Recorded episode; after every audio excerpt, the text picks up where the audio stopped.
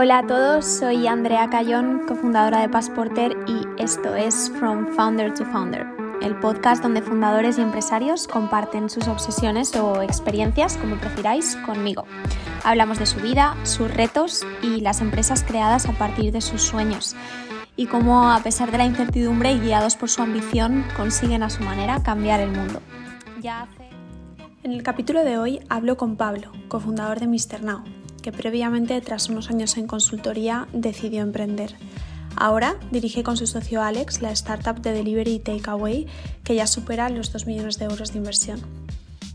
Quería hacer el capítulo contigo hoy porque bueno, creo que, que tienes mucho que decir como, como fundador ¿no? y como director de operaciones de Mr. Now. Así que me encantaría que presentaras eh, qué es lo que hace tu empresa para que todo el mundo que puede aún no conoceros eh, sepa qué es lo que estáis haciendo. Vale, pues mira, te cuento, nosotros en Mr. Now lo que somos es un marketplace que lo que hacemos es, es una aplicación para, para restaurantes, ¿vale? Para que la gente pueda hacer tres cosas principalmente. Eh, una es pedir para takeaway, otra es pedir para delivery y la, y la última pata eh, sería la parte de pedir para comer dentro, ¿vale? Esa pata luego hablaremos un poco, pero ahora con el COVID eh, está muy diluida Estamos muy centralizados en todo lo que es el takeaway y el, delivery. Nosotros eh, nacimos mucho para em, personas de oficina donde pudieran ver los restaurantes cercanos a su oficina para que pudieran eh, decir, oye, pues llego a las 2, quiero que mi pedido esté listo, lo recogen y se van. Lógicamente, con todo el tema del, COVID, pues obviamente tuvimos que evolucionar y entramos en el, en el sector del delivery. Pero antes del COVID hacíamos solo lo que era pre-order o, takeaway. Eso es un poco, y muy especializado en ese nicho, ¿no? En trabajadores con poco tiempo para comer, gente que come entre 15 y 19 días eh, fuera eh, al mes, ¿vale? Por, trabajo. Y eso es un poco lo, que hacíamos, eh, o lo que hacemos ahora también. Sí, cuando nosotros nos conocimos, eh, bueno, pusimos algunos puntos en común porque además los dos trabajamos eh, mucho tema mobile, ¿no? Y a mí me pareció brutal como en, el sector en el que estáis, con, también grandes competidores, ¿no? Como eh, Globo, Uber Eats, Deliveroo, etcétera, vosotros tenéis un nicho de mercado brutal en el que podéis crecer muchísimo porque estáis como bien dices, eh, muy acotados a pues, esa gente que entre 15 más días come fuera, es ese perfil de oficina que tiene una frecuencia de compra muy alta eh, y que vosotros estáis aportando mucho valor ahí, ¿no? Y también en fidelizar mucho al usuario. Yo soy clienta y, hacéis un gran trabajo en, impactar al usuario registrado de, oye, eh, de ofrecer lo mejor, de mantener al usuario activo, ¿no? Y de al final que que se quede con vosotros para completar ese servicio que tú bien dices de, alta frecuencia, ¿no? De, oye, tengo que comer todos los días, eh, que voy a la OFI, eh, un servicio fácil para, poder hacerlo más cómodo, ¿no? Me gustaría empezar por el principio de, tu historia para conocerte eh, más a ti y seguro que al final acabamos conectando en el por qué Mr. Now es lo que es hoy. Em, ¿Qué estudiaste y, y por qué lo hiciste? Yo estudié ADE, eh, licenciatura, creo que fui de los últimos eh, dos, o sea, ya dos generaciones por detrás fueron ya grados o, así. Yo fui licenciatura. Eh, ¿Por qué lo estudié? Realmente creo que es una carrera que te abre un abanico considerable de, cosas, ¿vale? De oportunidades a hacer. Tienes desde la parte de finanzas, la parte de marketing, la parte, o sea, puedes acabar en publicidad, puedes acabar en marketing, puedes acabar en finanzas, puedes acabar en consultoría, pues acabar en empresas. Es decir, te da una amplitud de, muchos sectores, ¿no? Entonces yo creo que esa fue una decisión bastante importante. Lógicamente estamos hablando de que es una decisión que tomas a los 18 años, que obviamente no tiene mucho sentido, pero una de las decisiones yo creo que fue esa, tener un abanico de posibilidades cuando saliera de la carrera. Y después de salir de la carrera o eh, a grandes rasgos, ¿qué otros trabajos has tenido antes de Mr. Now que creas que han marcado el cómo trabajas hoy y cómo consigues aportar mucho más valor a tu empresa? Yo, la verdad es que soy un perfil un poco raro. Yo, yo empecé, estuve dos años, cuando acabé la carrera, empecé en KPMG en Barcelona, estuve dos años ahí. Em, creo que me marcó muchísimo para mal, y, para bien, ¿vale? Es decir, eh, vi que quizás lo mío no era eh, una empresa tan jerárquica, ¿vale? Al final son empresas muy jerárquicas, empresas muy grandes. eso no, no, me gustó mucho, o sea, yo soy más de una, una esto más horizontal, ¿vale? una, una, estructura más horizontal y quizás más pequeña, ¿vale? Una empresa donde notes más la cercanía. Para bien, me marcó muchísimo porque cuando, cuando estás en cualquiera de estas empresas consultoras, eh, de tus clientes ves toda la parte, ¿no? Es decir, ves todas las entrañas de todos tus clientes, no, no solo un área específica, sino que ves todas las áreas, ves personal, ves finanzas, eh, ves operaciones, eh, ves contabilidad, lo ves todo. Entonces, eso te, da una amplitud de miras de cosas que hacen bien y cosas que hacen mal. ¿no? Eso yo, creo que me ayudó bastante a entender cómo funciona una organización por dentro.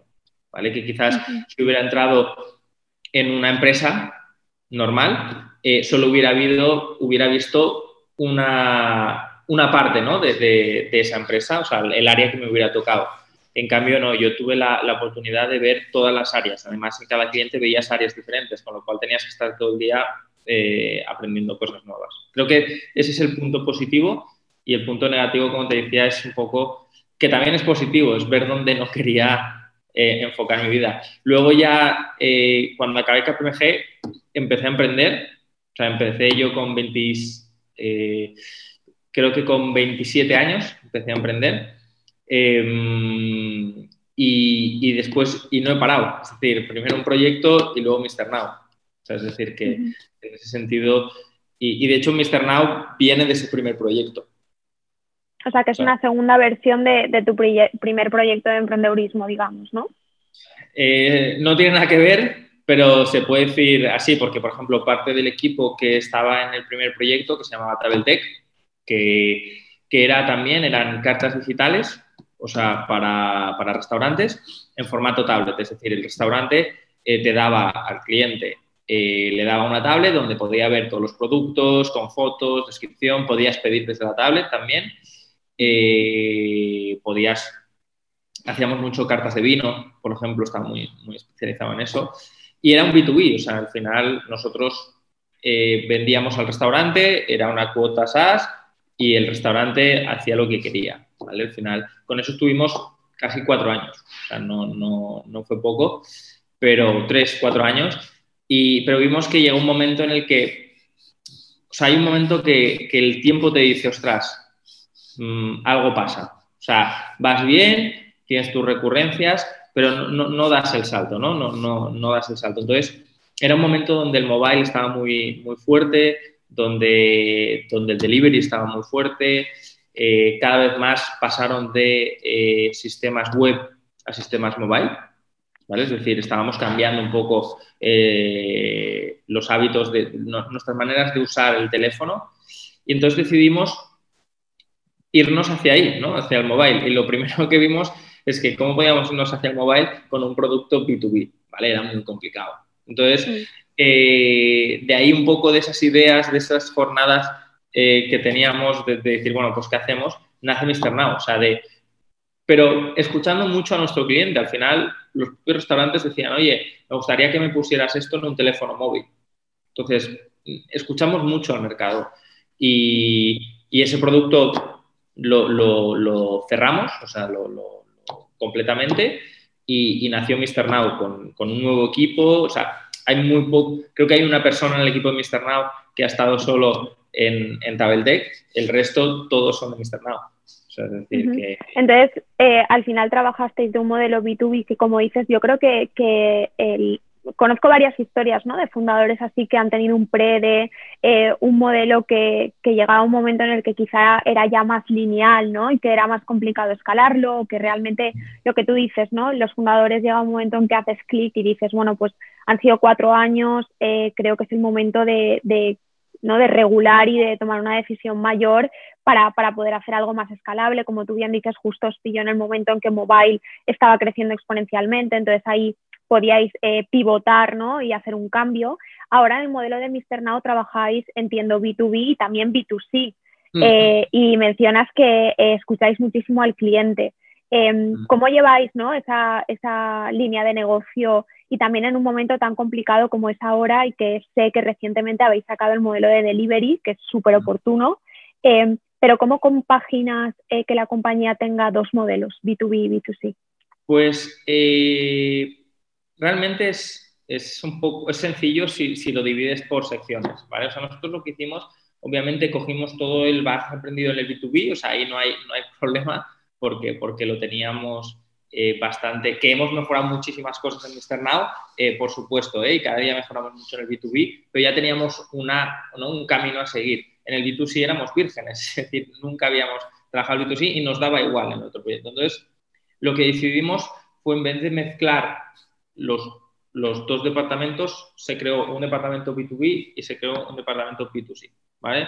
El B2C solo va a B2C, que es, sería marketing, y ventas solo va a, eh, a restaurantes, ¿vale? A lo que es la parte del B2B. Lógicamente están entrelazados, ¿vale? Es decir, eh, ventas tienen que estar en relación con marketing siempre y marketing con ventas, ¿vale? Nosotros esto al final en los, en los años, en los cuatro años que llevamos en Mr. Now, eh, lo hemos mejorado muchísimo. Entonces nosotros, por ejemplo, cuando todo está o sea, con procesos, ¿vale? es decir, desde que, se cap, desde que se vende, digamos, un restaurante, incluso antes de vender ya hay un proceso, pero desde que se vende, cómo se instala, luego entra marketing después de la instalación, ¿vale? Todo, todo el mundo sabe todo y, y creo que eso es una de las claves. Entonces, nosotros hacemos un B2C eh, muy particular. Nosotros hacemos un B2C muy con el, con el restaurante, ¿vale? Es decir, eh, hacemos mucho campañas personalizadas con cada restaurante. Lógicamente hacemos nuestras propias campañas, por supuesto,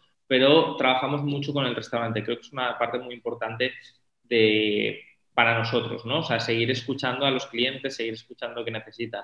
Y para los usuarios lo mismo, nosotros les preguntamos un montón de cosas, o sea, eh, un montón de cosas de todo tipo. De hecho, hay un montón de actualizaciones que hemos hecho que son cosas que nos han dicho, oye, nos gustaría que esto estuviera aquí eh, porque para, es más fácil ver, ver tal. A veces cuando estás en el día a día en el producto, eh, crees que algo es muy claro y para otra persona no lo es. Entonces, yo creo que eso es una parte importante.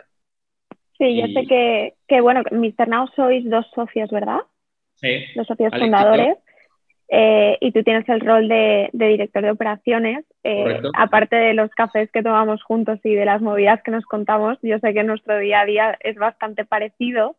Eh, y me encanta que me cuentes el tema de, realmente cómo, está, cómo funcionan los procesos en Mr. Now, porque también creo que cuando una compañía tiene ambos modelos, B2B y B2C, es clave hacerlo rodar, ¿no? Yo creo que mencionas que operativamente pues tienes gente para el modelo B2B y para el modelo B2C, pero luego hablas de que realmente eh, tus clientes, tus restaurantes, eh, abres una capilaridad enorme a la captación de B2C con tus propios eh, clientes ya, ¿no? Entonces, ahí creo que, que, los modelos se apoyan y se respaldan para la captación de B2C. En paralelo a que tú tengas tus estrategias de captación para, para cliente final, creo que ahí sí que ambos modelos se fusionan para, para impulsar a la compañía y, y la verdad que creo que está está genial ahí el, cómo eh, los propios restaurantes os ayudan a fidelizar y a captar nuevos clientes. Sí, y creo que es muy importante. Eh, A veces hablamos mucho o se piensa mucho en operaciones, piensas mucho en un e-commerce, piensas mucho en almacén, piensas mucho en, empresas eh, más distribuidoras, pero, pero un marketplace, o sea, las operaciones realmente es todo lo que, lo que hace que, que tú tengas más ventas o, o, que, todo, que todo fluya, ¿no? Entonces, al final en un marketplace eh, son, son bastante diferentes a lo que sería una empresa distribuidora o, un e-commerce, ¿vale? No tienes toda la parte de, producto acabado, eso, eso, es verdad, eso es una cosa eh, que nosotros no tenemos, pero, pero hay muchos procesos que, que, se han tenido que ir perfilando, ¿vale? O sea, nosotros, yo entiendo un proceso como, o sea, es lo que digo, nosotros incluso antes de la venta hay un proceso, es decir, cómo se llama, cómo se, o sea, cómo se busca el perfil, cómo se llama, cuál es el discurso, cómo se vende, cómo se instala rápido, cómo se, luego se intenta captar para las campañas. Después hay otra área, ¿no? que es el B2B para empresas, al final que es también para captar usuarios de empresas. Es decir, todo es pum, pum, pum, los procesos. Y yo creo que una cosa muy importante es que nosotros en Mr. Now, tú le puedes preguntar a cualquier persona, aunque sea una persona, por ejemplo, de telemarketing, que está al principio del proceso y sabe lo que hace la persona que está al final del camino.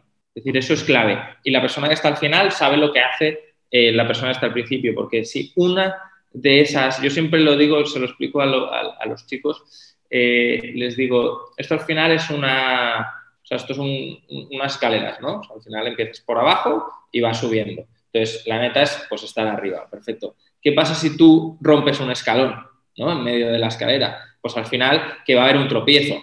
No te vas a caer porque, porque obviamente tienes el escalón de abajo, pero te vas a tropezar, ¿no? El típico que va subiendo. Imagínate que rompes dos escalones. Te caes seguro. Con lo cual, al final, mi, obsesión siempre en, en, mi externado es que no se rompa ningún escalón. Es decir, que, todos suban, eh, que todos suban hasta arriba. Claro, yo creo que como, como buen director de operaciones es lo que tú dices, al final es que, que algo no se rompa, ¿no? Y tienes que estar eh, con los ojos en todo, asegurándote que todos los procesos funcionan, que la comunicación entre todo el equipo es la adecuada para que todo el mundo esté en la misma página, ¿no? Eh, ¿Cómo te defines como, como cofundador y como CEO? ¿Cuál es tu forma de dirigir al equipo? Eh, la verdad intento ser una persona muy, muy transparente, tanto yo como como mi socio Alex. Somos muy transparentes con todo el equipo. Eh, cada semana, eh, o sea, aparte de reuniones diarias, eh, cada semana siempre hay una reunión con todo el equipo, con producto, con ventas, con, marketing, con todos, donde explicamos todo. O sea, eso es una parte muy, muy importante. Os explicamos todo del negocio, ¿vale? O sea, de inversión, de acuerdos más estratégicos o, no estratégicos, eh, yo creo que eso es un, punto a favor, ser transparente con el equipo, ¿vale? Incluso cuando hay cosas que no van bien, se las decimos, ¿vale? Eh, entonces me consideraría una persona muy transparente, una persona que deja hacer, o sea, soy bastante en ese sentido, eh, te dejo hacer, o sea, te doy manga, o sea, te doy libertad para hacer cosas, pero a cambio espero otras, ¿no? Entonces, a veces eso es una, seguiré siendo igual de la manera, ¿eh? siempre, pero a veces me ha salido bien y a veces me ha salido mal. Es decir, eh, como todo en la vida, pues, pues a veces cuando sueltas demasiado, pues dices, mierda, se suelta mucho. Pero, pero yo soy una persona así, yo, yo si veo que la persona vale, si veo que, es confiable, yo le doy bastante manga ancha. Sobre todo, por ejemplo, en ciertos equipos, ¿no? O sea, en equipo de, ventas, obviamente, eh, ventas no tanto en telemarketing, sino en ventas más eh, de de cerrar la venta o, antes del COVID. Nosotros ahora todo lo hacemos por teléfono, pero antes había comerciales que iban a los restaurantes que estaban todo el día en calle. Yo siempre he dicho, un comercial de calle, si está en la oficina, malo.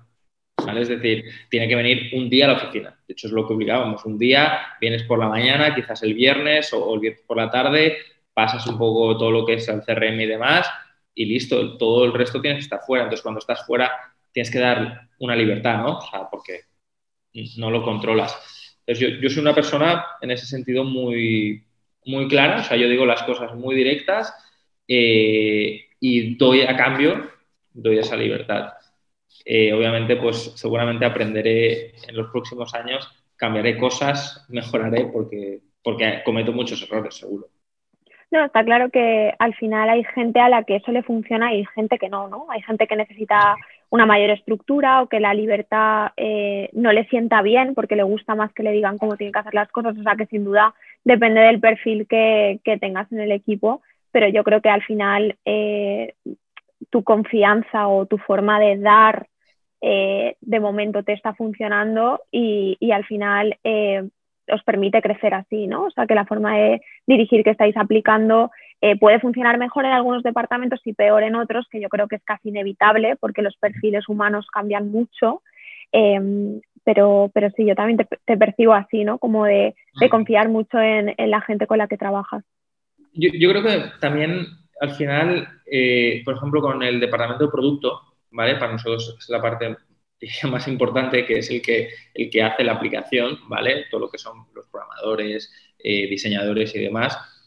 Eh, la manera como dirigimos es un poco diferente, Es una dirección más, más específica, donde ahí sí que hay eh, cada día o sea, hay llamadas, cada día hay comentarios, eh, eso sí que es más específico, ¿no? Entonces, yo creo que como, como fundadores o como jefes o como, como directores, como jefes no me gusta mucho la palabra, tienes que saber un poco dónde dar en cada departamento, ¿vale? O sea, no vas a tratar lo mismo a ventas como vas a tratar lo mismo a producto, ¿vale? Es decir, ¿pero por qué? Porque en producto necesitas estar más atento al día a día, ¿no? O sea, ese es un poco, ese es mi punto de vista.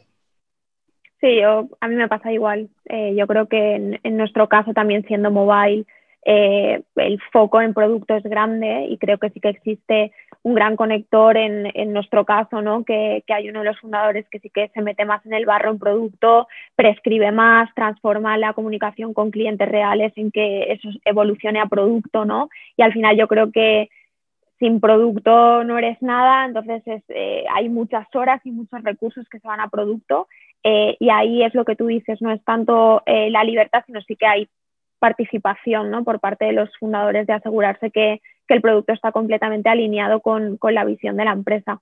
Sí, y yo creo que una parte muy importante que he visto en otras empresas que a veces no han funcionado y, y, nosotros hemos aprendido de eso, es que, que tú lo has dicho muy bien, es que el producto esté alineado. Entonces nosotros eh, o sea, producto tiene que saber cuál es el negocio, tiene que saber de dónde va a venir el dinero y, tienen que estar alineados porque, porque si no puede generar un desbarajuste importante. Entonces, eso es una cosa que nosotros aprendimos y, por eso somos muy transparentes. O sea, volví a la idea inicial, o sea, es, ser transparentes en todo, con todos.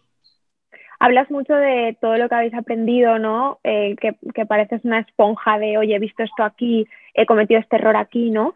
Em, en tu día a día funcionas mucho por tu sentido común y por lo que absorbes de otras empresas, de otros fundadores, de, lo que puedes ver, o eres más un perfil quizá analítico, más estratégico a, medio plazo? Mm, es una buena pregunta. Eh, yo te diría que sobre todo utilizo más el sentido común y sobre todo al final eh, utilizas mucho la, experiencia de después de, estar eh, siete, años emprendiendo, de decir, eh, em, pues, vale, o sea, ¿qué he hecho mal, no? ¿qué he hecho mal en el pasado y, cómo lo voy a superar? Entonces, al final, utilizo mucho sentido común, ¿vale? Utilizo, creo que es una cosa muy importante. Me acuerdo hace eh, cuando empezamos y fallaba la aplicación, porque siempre, todas fallan, siempre falla, eh, era esto como la guerra civil, ¿no? O sea, muchos nervios. Ahora no, es decir, oye, ha fallado, ¿qué ha pasado? ¿Dónde está el problema? Lo solucionamos, todo el mundo calma y se sube, ¿vale? Eso es una cosa muy importante. Me voy al lado de ventas. O sea, es que un cliente me ha dicho que no, ¿vale? Quizás antiguamente pues era Buah, pues me ha dicho que no, tal. Ahora, pues, oye, no pasa nada, ahora te ha dicho que no, hay muchísimos otros, eh, no te desanimes, vamos a por otro. Dentro de dos meses volveremos a contactar, por ejemplo, ¿vale? Es decir, yo creo que esa es la parte más de sentido común, pero es un sentido común que viene del aprendizaje previo. Obviamente, he hablado con muchísimos fundadores, he hablado, eh, he tenido la suerte de conocer a varios, eh, tenemos la suerte que en España hay un muy buen ecosistema eh, y obviamente escuchas cosas, ¿no? Y aprendes y demás, pero yo, yo, creo que la palabra, o sea, el sentido común de tu aprendizaje, o sea, es lo único que... Porque otros, pues sí, te cuentan cosas y demás, pero ellos han tenido sus propias experiencias. Entonces, yo me baso mucho en, en mis experiencias. Esto es una cosa que he aprendido. Antes quizás era un poco más nervioso cuando esto, cuando tienes un no, cuando falla algo, eh, ahora no. Ahora dices, oye, tranquilo, o sea, no, no, no pasa nada, no, no se acaba el mundo eh, al revés, lo que hay que hacer es ver qué pasa y solucionarlo rápido. O sea, eso es, clave.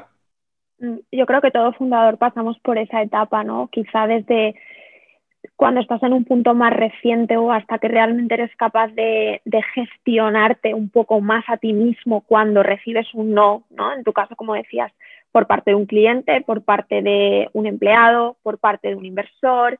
Eh, mi pregunta era esa, ¿cómo gestionabas los nos? Porque lo recibes eh, casi diariamente y al final yo creo que desarrollamos una coraza em, y aquí doy mis inputs de que realmente el no nos sirve. O sea, no, si hay un cliente que dice que no, pues vamos al siguiente, ¿no? Y es un, vale, pues al siguiente, ¿cómo, podido, cómo puedo mejorar? ¿Cómo puedo coger esto y cambiar algo para que el siguiente no diga no, ¿no? O cuando un empleado te dice que es habitual, ¿no? En departamentos más, más costosos como es tecnología, producto de, a esto no llego, o es, no, no vamos a llegar, ¿no? O, o hay fallos, como tú decías cómo gestionas ese, ese no para eh, transformarlo en, en algo productivo.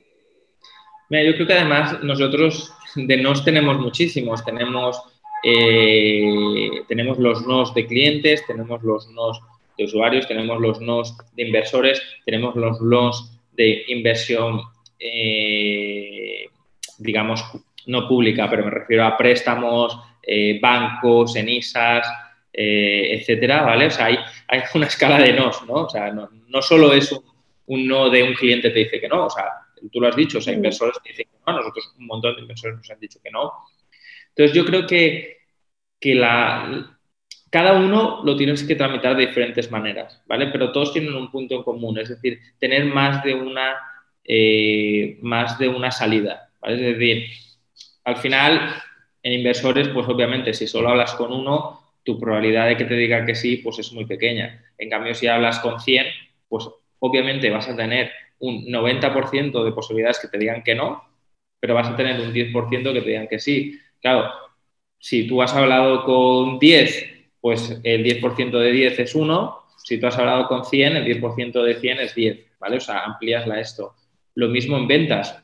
Eh, yo siempre digo a los comerciales, le digo esto, las ventas no es ser un mago, ¿vale? Yo no conozco ningún comercial que, diga, tengo una varita mágica, hago 10 visitas al día, vendo 10 visitas, vendo 10 clientes. Eso es mentira.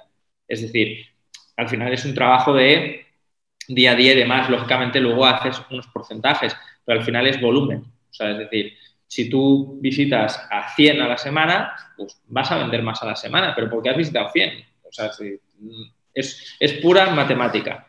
Entonces, y con préstamos lo mismo, o sea, préstamos obviamente hay unas partes en el préstamo más eh, objetivas que, te llevan más a un no que a un inversor, ¿vale? O sea, en un préstamo, pues partes de balances, partes de fondos propios, hay una parte más objetiva, pero hay una parte muy subjetiva que, que las startups, eh, en ISAs, bancos, tal, hay una memoria, o sea, hay una, tú vas a presentar el proyecto, con lo cual eh, ahí es muy importante las veces que has presentado, veces que has en otro sitio, saber muy bien qué, hay que explicar. Al final no hay que explicar todo, hay que explicar lo que interesa a cada uno. Entonces yo creo que, que eso es, es, muy importante. Entonces, el final medial con el no, pues el no está ahí. O sea, yo siempre digo a todo el mundo, bueno, ¿qué es lo peor que te puede pasar? Un no. Bueno, pues a partir de ahí vamos a crecer con eso. Entonces, eso yo creo que es la, lo más fácil. O sea, lo más fácil es que te digan que no. Realmente, para mí lo más fácil es que te digan que no. Claro, yo creo, y además esto lo hemos hablado antes, ¿no?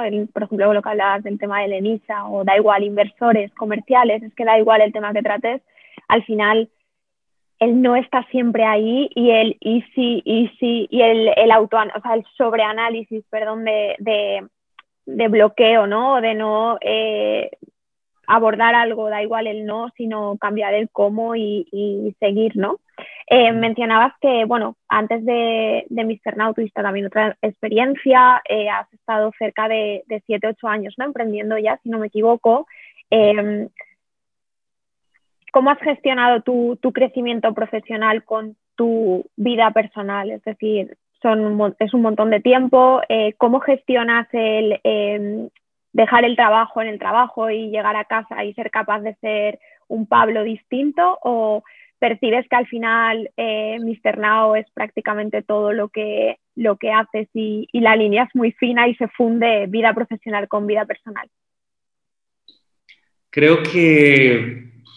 Eh, a ver, ¿cómo te la explico? Eh, es imposible, no, es imposible. Creo que en cualquier no porque sea nuestro, eh, porque yo conozco, tengo gente conocida que trabaja para otras empresas, pero que lo sienten como suyo, ¿vale? Es decir, creo que, eso es bueno de una organización, que lo sientas como suyo sin ser tuyo. Eh, al final los problemas te los llevas a casa, eso es una realidad, ¿vale? Siempre. Eh, hay en trabajos que más y en trabajos que menos, lógicamente. Yo es difícil que desconecte, por ejemplo, esto típico de me voy tres semanas fuera. A ver, obviamente me voy de vacaciones y tenemos que hacer vacaciones y es importante parar, ¿vale? Y, parar el fin de semana y, salir con tu pareja, salir con tus amigos, eh, ver a tu familia. Es importante desconectar, eh, pero nunca desconectas. Es decir, yo el mail siempre lo tienes, el teléfono siempre lo tienes. Eh, oye, puedes mirarme en este momento, lo haces, ¿vale? Aunque estés de vacaciones, aunque estés tal. Que eso es, no, no, pasa nada, ¿no? Pero yo, yo creo que sobre todo donde más complicado es, lidiar es, claro, cuando hay un problema en la sociedad, te lo llevas a casa, ¿no? Entonces, y problemas, claro, a veces, pues, pues serios, ¿no? De, de, estás igual, oye, pues, ¿qué va a pasar? Eh, tienes gente que trabaja contigo, tiene familia, que tiene hijos, que dependen de ti, ¿no? Entonces, eh, esa tensión te la llevas, ¿no? Te, la llevas y a veces la expones a, tus más cercanos, eh, injustamente la, expones injustamente. Entonces yo creo que es, es muy importante eh, si la lleva, o sea, si la llevas, o sea, si te la llevas, que a tus allegados, a las personas con las que convivas, a las personas cercanas, eh, sepas transmitirles y que incluso ellos te puedan ayudar. O sea, porque, porque si no es complicado. O sea, yo, yo no soy una persona que a veces lo he llevado bien este tema, pero, pero creo que sí que he aprendido y, al final es importante que te apoyes en, las personas más cercanas, sea familia, padres, hijos, pareja, eh, amigos, yo que sé, quien sea, pero es importante.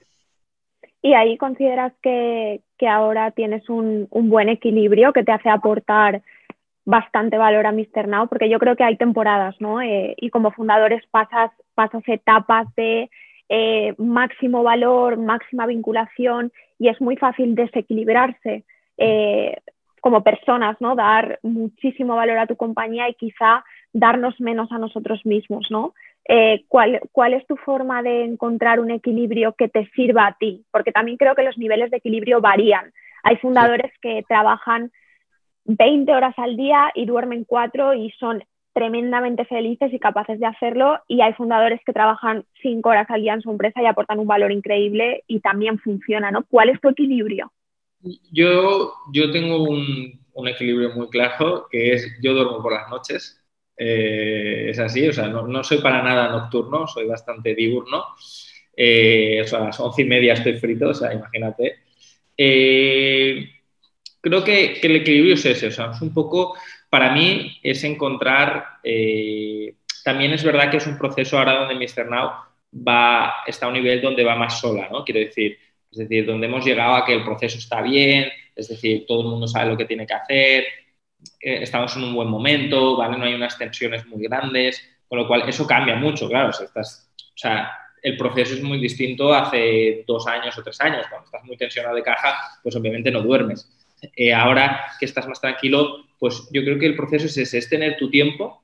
Creo que es muy importante eh, tener tu tiempo y disfrutar ese tiempo porque además en ese tiempo vas a aprender cosas. Es decir, en ese tiempo aprendes cosas, escuchas gente eh, y demás, y es hacer cosas. Yo pues, pues hago mis actividades, intento pues hacer deporte, mis clases, demás. ¿Para qué? También para airearte y decir, a mí, por ejemplo, a veces, yo qué sé, pues en una clase de, tenis, de, de, de pádel, demás, de repente sales de la clase y dices, ostras, me ha venido tal, y entonces voy, llego a la OFI y hago eso, pero ¿por qué? Porque cuando estás más despejado te vienen ideas. O sea, de repente estás en esto y Entonces creo que eso es, eso es importante. A veces piensas, ah, no, es que no estás haciendo nada. No, no, estás ejercitando bastante eh, el cerebro. Entonces yo creo que, que, desconectar de vez en cuando está bien. O sea, yo soy así. Y ahora tenemos la suerte de que hemos encontrado este equilibrio.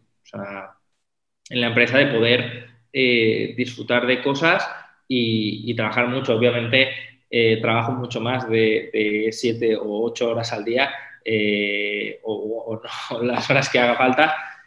Trabajo mucho más y si tengo que trabajar un fin de semana, pues se un fin de semana. Pero creo que es importante encontrar el equilibrio entre desconectar, porque al final, si desconectas, estoy 100% seguro, o al menos a mí me pasa, que luego llegan ideas. De repente dices, ¿cómo no se me había ocurrido? Si desconectas, conectas al final. Eh, o sea, ese tiempo es necesario para, para, abstraerse también y de repente lo ves claro.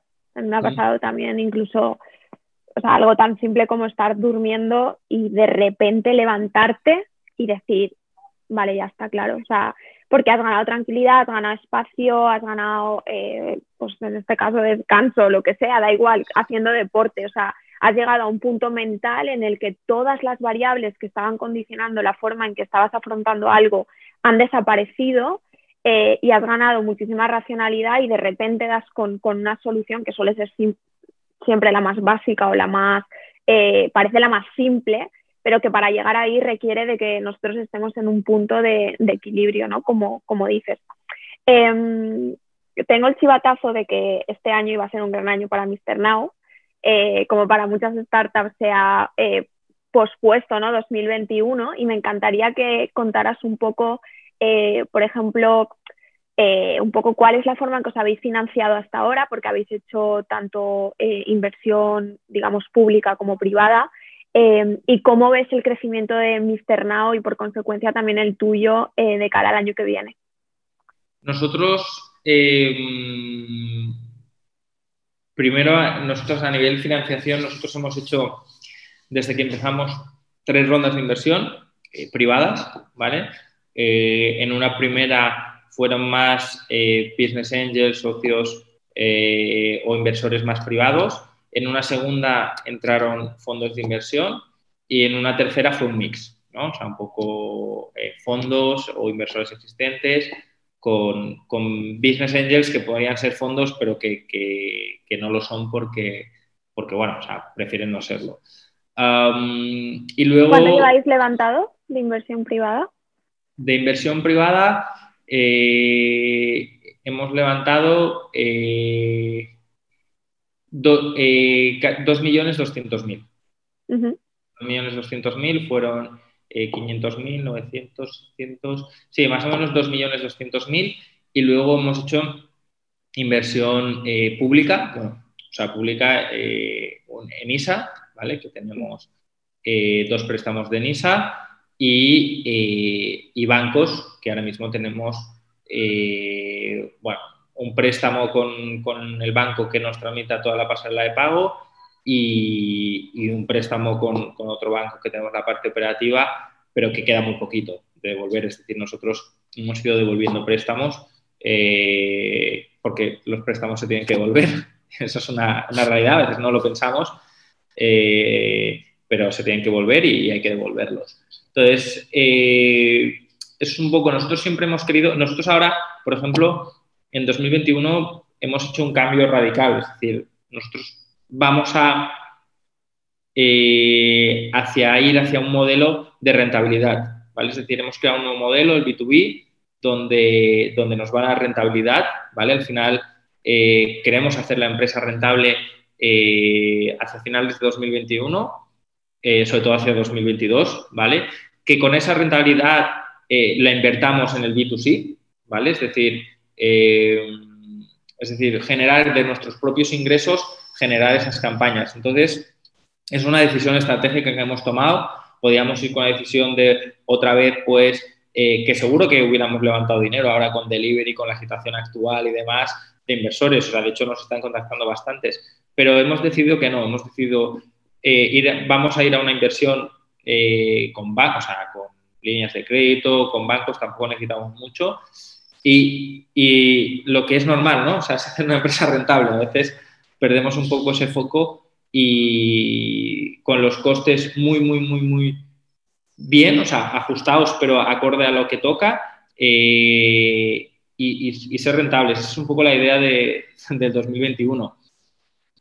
Que puede funcionar o, puede no funcionar, pero al final entonces tenemos una estructura muy medida eh, que obviamente se va a tener que ampliar para el 2021, pero, pero sin ir a lo loco, ¿no? Entonces hemos quizás quitado esa parte más de crecimiento muy, muy alto por rentabilidad. Esa es la, decisión de 2021 y, para mí, pues obviamente, eh, pues esto que parece fácil, pues es una tarea eh, muy motivante, o sea, sea, yo creo que el 2021 a mí al menos personalmente me para una motivación extra, ¿vale? Es decir, eh, porque antes en los años Mr. Now era un, modelo muy de, de capital expensive, es decir, de quemar mucho dinero al mes. Hemos quemado mucho dinero al mes, eh, por eso necesitas las rondas.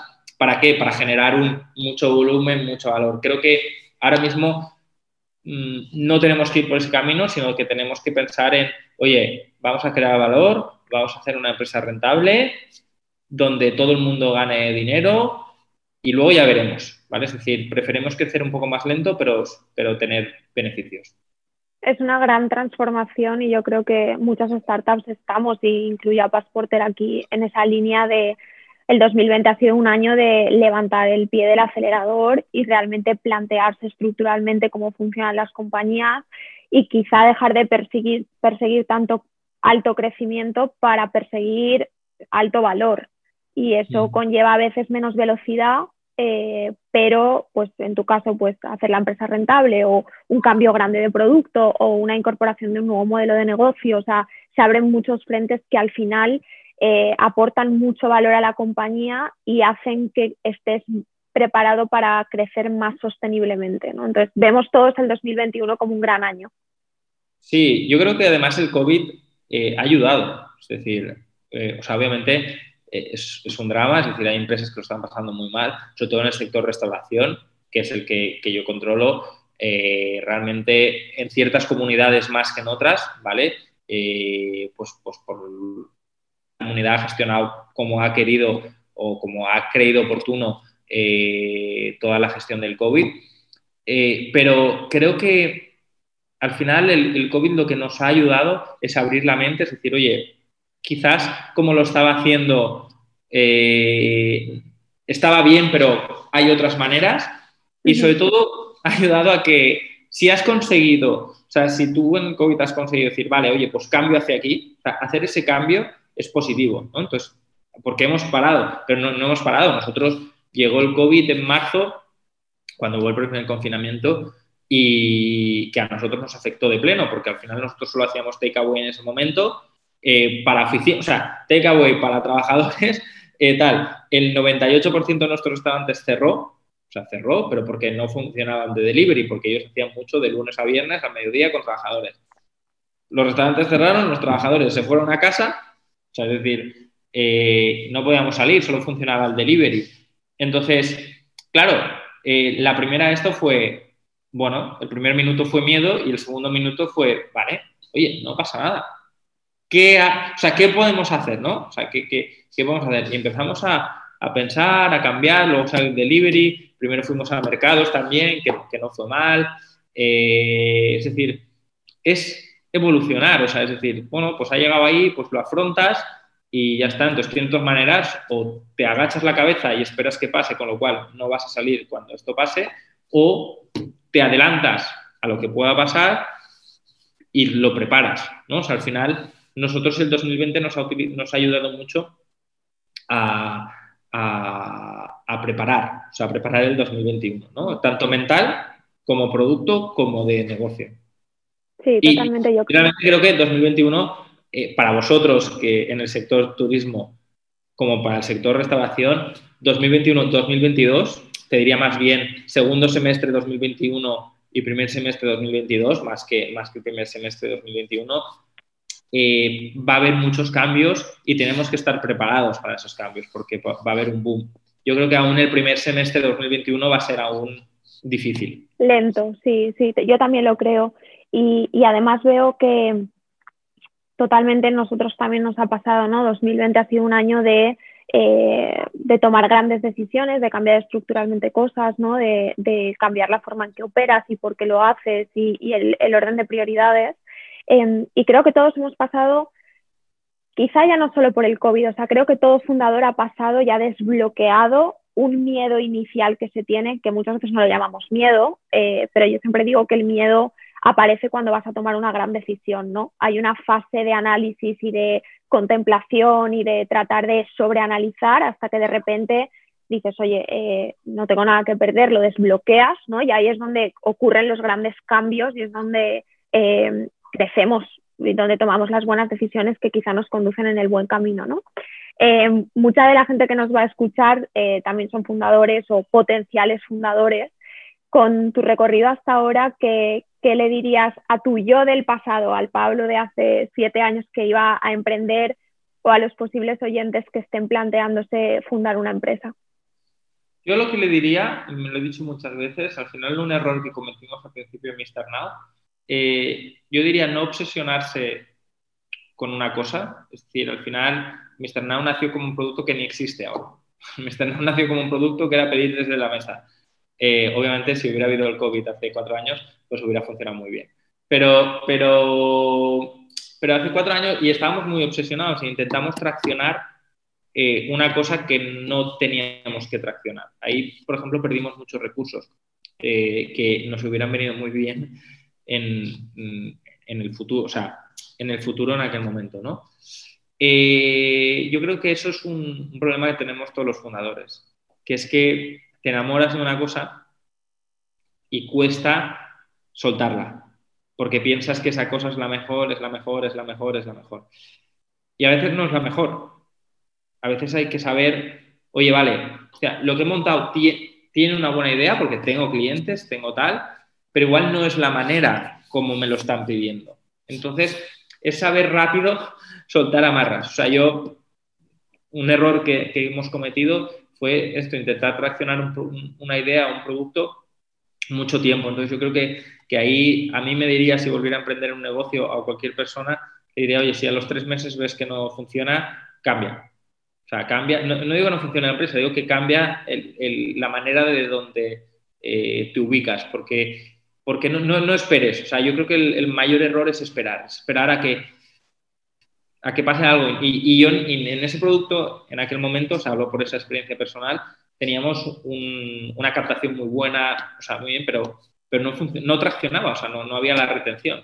Entonces, en un marketplace, si no hay retención, no hay, no hay negocio. ¿vale? Eso es cualquier marketplace si no tienes retención no, no, va a haber negocio, aunque, o sea, aunque captes un millón, si no tienes retención, da igual, se va a ir a, la, basura. Entonces, eh, yo creo que esa es la, idea que, además digo mucha gente, digo, eh, si a los tres meses no funciona, cámbialo. Cámbialo, pero porque te va a ayudar. O sea, no, no, y a veces estamos enamorados de esa idea y no funciona. Hay que saber soltar amarras. Buenísimo consejo, Pablo. Pues nada, muchísimas gracias por unirte con nosotros hoy y eh, hablamos pronto seguro. Así que te deseo todo lo mejor en lo que queda de año y, 2021 para ti, para Mr. Now, que estoy segura de que vais a llegar a mucho. Lo mismo digo, Andrea, para vosotros que preparaos bastante en Pasporter, que seguro que, os vienen, no, no curvas, os vienen montañas. Pero, pero bueno, eh, seguro cogeremos, mira, cogeremos algún viaje por ahí. Muy bien. Hablamos, Pablo. Gracias. Chao. Recuerda que cada semana publicamos un capítulo en Spotify, Apple Podcast y YouTube, así que suscríbete ahora y recuerda compartir algo sobre nosotros en redes, puedes encontrarnos como arroba from founder to founder. Ah, y siempre me gusta recibir propuestas sobre fundadores a los que os gustaría escuchar, así que podéis mandar un mensaje directo a nuestra cuenta de Instagram con el nombre del fundador y las preguntas que te gustaría hacerle. No olvides poner una review en nuestra ficha para poder llegar a más gente como tú. Soy Andrea Cayón y esto es From Founder to Founder.